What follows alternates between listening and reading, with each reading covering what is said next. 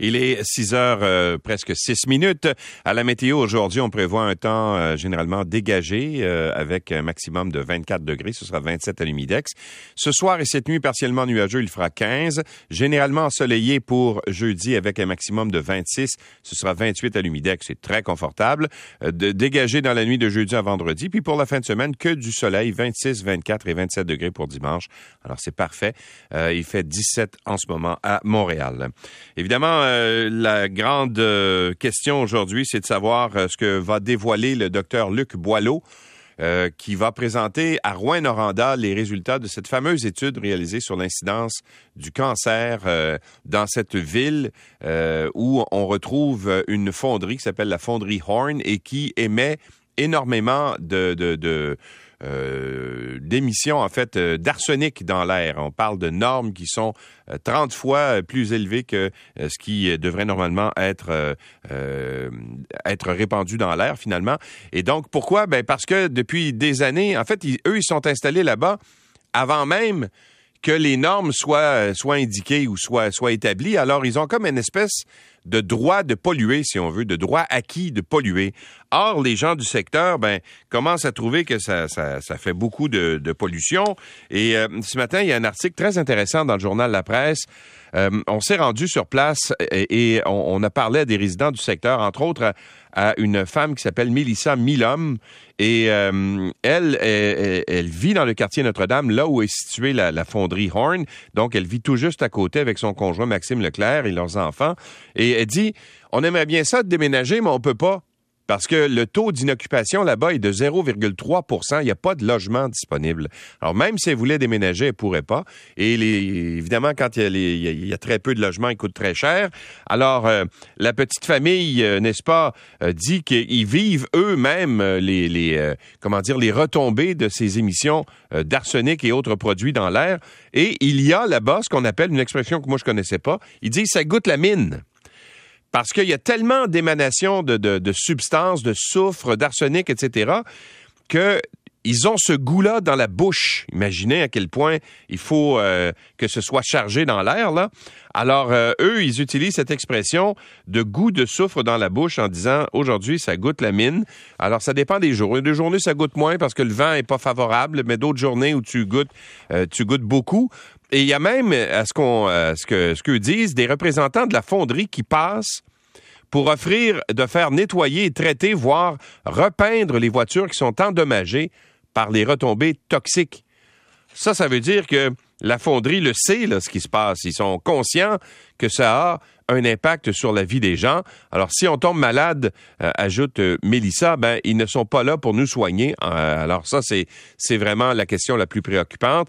il y a même un couple qui a eu des enfants il y a plusieurs années de ça, qui sont maintenant adolescents, mais quand les enfants sont nés, ils sont nés les deux avec euh, un petit poids et on soupçonne que ça pourrait être l'incidence justement de cette présence d'arsenic ou de produits chimiques dans l'air euh, amenés par la fonderie Horn. Et selon Radio-Canada, ça a été présenté hier, ce fameux rapport euh, de Luc Boileau aux, aux, gens, n'est-ce pas, de Rouen-Noranda, c'est-à-dire aux autorités de Rouen-Noranda. Et ce que Luc Boileau aurait dit, envoyé comme message, ce serait fait rassurant. On n'a pas en substance euh, ce que va annoncer Luc Boileau aujourd'hui, mais euh, ce qu'on dit, c'est que euh, le docteur Boileau aurait dit que oui, il y a des cas, il y a plus de cas, mais il n'y a pas beaucoup de cas. En tout cas, il reste qu'il a essayé, semble-t-il, de dorer la pilule. Là, on aura plus de détails un peu plus, un peu plus tard aujourd'hui, évidemment, et on parlera à la mairesse de Rouen-Noranda un peu plus tard dans cette, dans cette émission.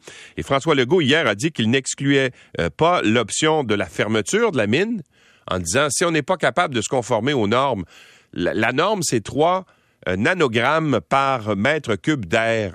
Et en ce moment, les émanations sont à peu près à hauteur de 100 nanogrammes. Alors, c'est 30 fois plus élevé. C'est beaucoup. Et euh, M. Legault a dit, s'ils sont pas capables de se conformer ou de réduire euh, de façon assez importante les émanations, ben là, on, envisage de, de, les fermer. Sauf que le problème, c'est que euh, c'est quoi euh, la norme? Eux disent là à la mine, oui, oui, on veut bien euh, travailler pour baisser, pour baisser les émanations, mais jusqu'à quel point? Alors, est-ce que c'est 50 nanogrammes? Est-ce que c'est 30, 10 ou 3 nanogrammes qui est la norme euh, québécoise? Alors, ça, c'est, pas, c'est pas mentionné euh, nulle part. Et euh, François Legault, lui, a même ouvert la porte à aider financièrement cette entreprise pour qu'elle puisse justement mettre en place des dispositifs et réduire les émanations. Le problème, c'est qu'ils font 5 milliards de profits par année. C'est une méga entreprise, une multinationale, parce que ça a été racheté par une multinationale dont le siège social est en Suisse, si je ne m'abuse. Ils font 5 milliards. Ils ont-tu vraiment besoin de l'argent du gouvernement Québec pour être capable de se conformer aux normes euh, euh, sanitaires les plus élémentaires, c'est-à-dire euh, faire en sorte que les gens soient en santé là-bas. Alors, on n'aura plus de détails là-dessus aujourd'hui, évidemment, parce que c'est un dossier très important.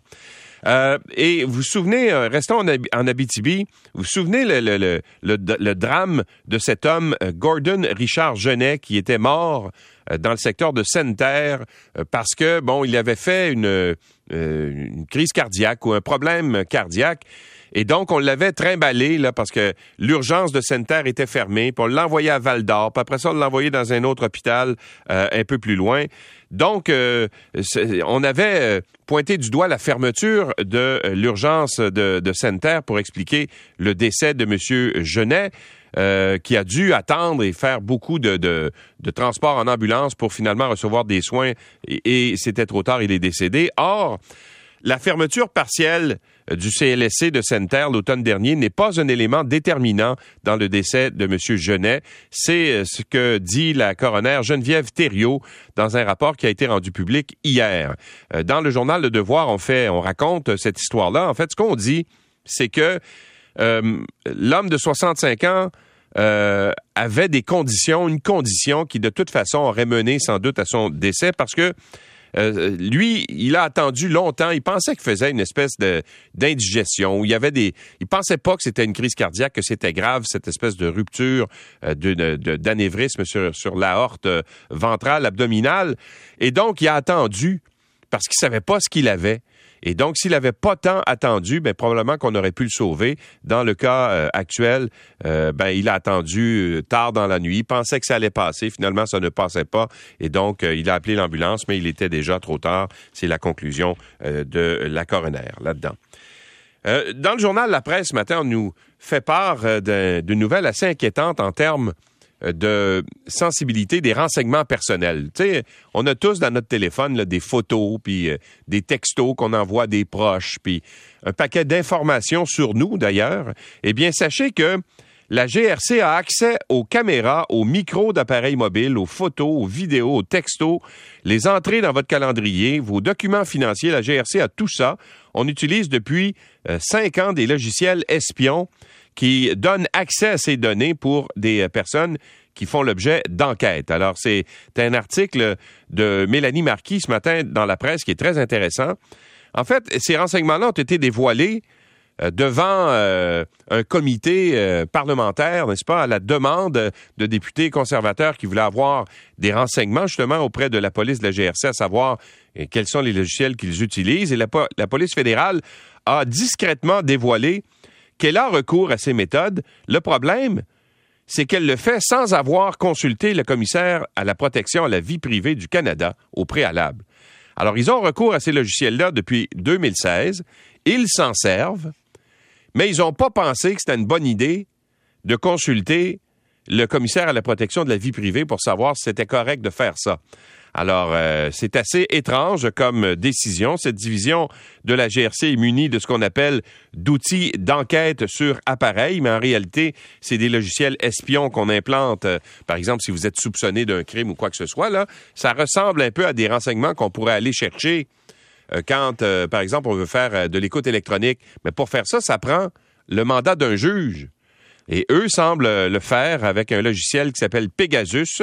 Les données peuvent être euh, recueillies euh, euh, sur votre téléphone directement, les textos, courriels, communications privées qui ont été envoyés ou reçus au moyen du téléphone, les photographies, les vidéos, les fichiers audio qui ont été enregistrés sur l'appareil. Tout ça est accessible à la GRC qui a refusé, bien sûr, de répondre aux questions euh, des journalistes là-dessus. Alors, c'est assez inquiétant euh, que, cette, euh, que cette façon de, pas, de faire de la GRC. On a bien sûr beaucoup parlé hier de cette euh, de, ce, de, ce procès qui a eu lieu à Trois-Rivières et euh, dont euh, le, le, principal suspect là-dedans, ou celui qui avait été accusé, l'ingénieur Simon Hull, a reçu une absolution inconditionnelle. Alors, lui, il agresse une autre personne euh, au cours d'une soirée bien arrosée, se retrouve chez. Euh, je, vous fais grâce de tous les détails là, euh, parce que c'est bon, c'est pas nécessaire d'avoir tous ces détails-là pour comprendre l'histoire, mais ça, se passe en 2017. Et donc, il s'en va prendre un, un, verre avec des amis dans un bar. Puis après ça, ils sont en état d'ébriété. Puis ils se retrouvent chez un ami avec une jeune femme euh, qui, elle aussi, euh, est en état d'ébriété. Il se couche et il dort. Mais quand la jeune femme se, réveille, elle est en train d'être prise en photo et elle se rend compte qu'elle a été agressée sexuellement par euh, Simon Hull, qui a même des photos d'elle sur son téléphone. Alors, il va en procès. Ça prend deux ans avant qu'il plaide coupable. Finalement, il plaide coupable. Et là, il, il reçoit une absolution conditionnelle d'un juge là-bas euh, qui, euh, le juge Mathieu Poliquin de Trois-Rivières, qui affirme que Hull, 30 ans, ne mérite pas de casier judiciaire pour son crime commis lors de cette fête bien arrosée en 2019. J'ai dit 2017 tantôt, mais c'est 2019.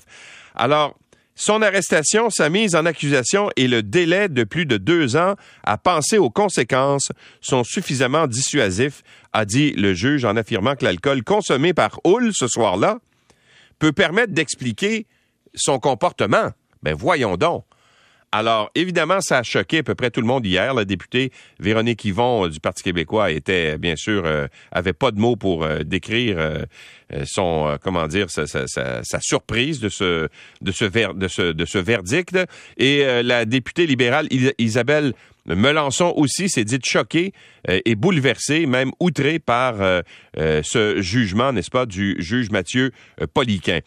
Or, heureusement, on apprend qu'il va y avoir un appel de cette décision-là déposé par le DPCP. La décision avait été prise le 23 juin dernier lors d'un comité euh, d'appel et là, ça va être déposé au cours des prochains jours. Mais quand même, c'est assez étonnant que cette euh, question-là, on va essayer de, de, de, creuser euh, jusqu'où on peut aller justement dans les absolutions de ce genre-là, dans des crimes commis euh, qui sont quand même assez euh, importants. Là, une agression sexuelle, faut pas prendre ça à la légère. D'ailleurs, depuis quelques années, il me semble qu'il aurait dû avoir une certaine sensibilité euh, du juge Mathieu Poliquin. Mais je me pose la question à savoir si on avait eu un tribunal spécialisé justement à cette époque dans les agressions sexuelles, comme on veut mettre en place au Québec, ben est-ce qu'on aurait eu un résultat comme celui-là, parce que les juges qui, qui vont siéger sur ces tribunaux spécialisés ben, vont avoir une certaine sensibilité euh, aux agressions sexuelles et aux conséquences que ça peut avoir sur les gens. Alors, euh, on y reviendra un peu plus tard dans, dans cette émission. Et euh, ben, euh, sautons maintenant dans l'arène politique pour les quelques minutes qui nous restent dans cette revue de presse. François Legault hier qui dit attendre des excuses du CRTC relativement à cette fameuse question du mot en haine utilisé par Radio-Canada dans une chronique le 17 août 2020, euh, où on parlait du livre de Pierre Vallière, Nègre blanc d'Amérique.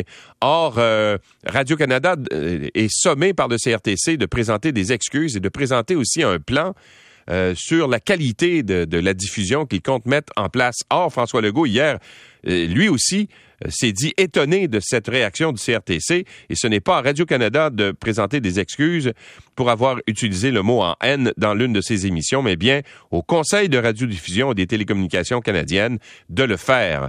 Alors, ça semble de plus en plus, le CRTC semble de plus en plus faire l'unanimité contre lui. Il y a une lettre ouverte également qui a été déposée par paquet de, de, de personnes qui sont liées justement aux communications. Cogeco en fait partie pour dénoncer justement cette euh, euh, cette demande ou cette euh, ordonnance du CRTC à l'égard de Radio-Canada. C'était hier, présentation de candidats pour euh, la CAQ. Il y en aura d'autres qui seront présentés aujourd'hui d'ailleurs.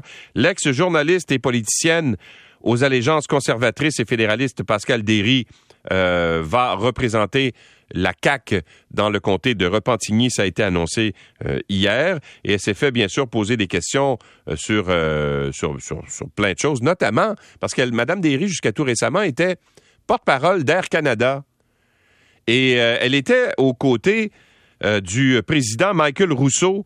Souvenez-vous, là, il y, a quelques, il y a quelques mois de ça, c'était en novembre dernier, euh, quand Michael Rousseau a dû se défendre d'être unilingue anglophone tout en vivant à Montréal depuis près de 14 ans. Lui, disait qu'il était fier de ça, d'être capable de vivre à Montréal sans apprendre le français. Or, c'est Pascal Derry qui était la responsable des communications de Radio-Canada à cette époque-là. Alors, les gens, les journalistes hier présents sur place lui ont posé la question savoir euh, ben, est-ce que vous approuvez la loi 96 sur la protection de la langue française? Elle a dit que oui, que les deux n'étaient pas incompatibles et qu'elle soutient également la loi 21. Alors, euh, ça, c'est pour euh, la CAQ. Éric Duhem, hier, euh, est pas gêné quand même. Il a présenté un slogan, son slogan de campagne électorale qui s'appelle Libre chez nous et c'est évidemment un clin d'œil euh, au, au, maître chez nous de Jean Lesage en 1962. Évidemment, vous vous souvenez que ce gouvernement-là avait euh, concrétisé, si on veut, la révolution tranquille. Éric Duhem c'est comparé ou se compare en utilisant ce slogan Jean Lesage. Je pense que il y a quand même, ça prend un peu de front euh, de la part d'Éric Duhem du, du, Parti conservateur pour se comparer à l'héritage de Jean Lesage. Mais M. Duhem a franchi ce pas hier. On en reparlera un peu plus tard aussi dans cette émission. Il est 6 heures 22 minutes.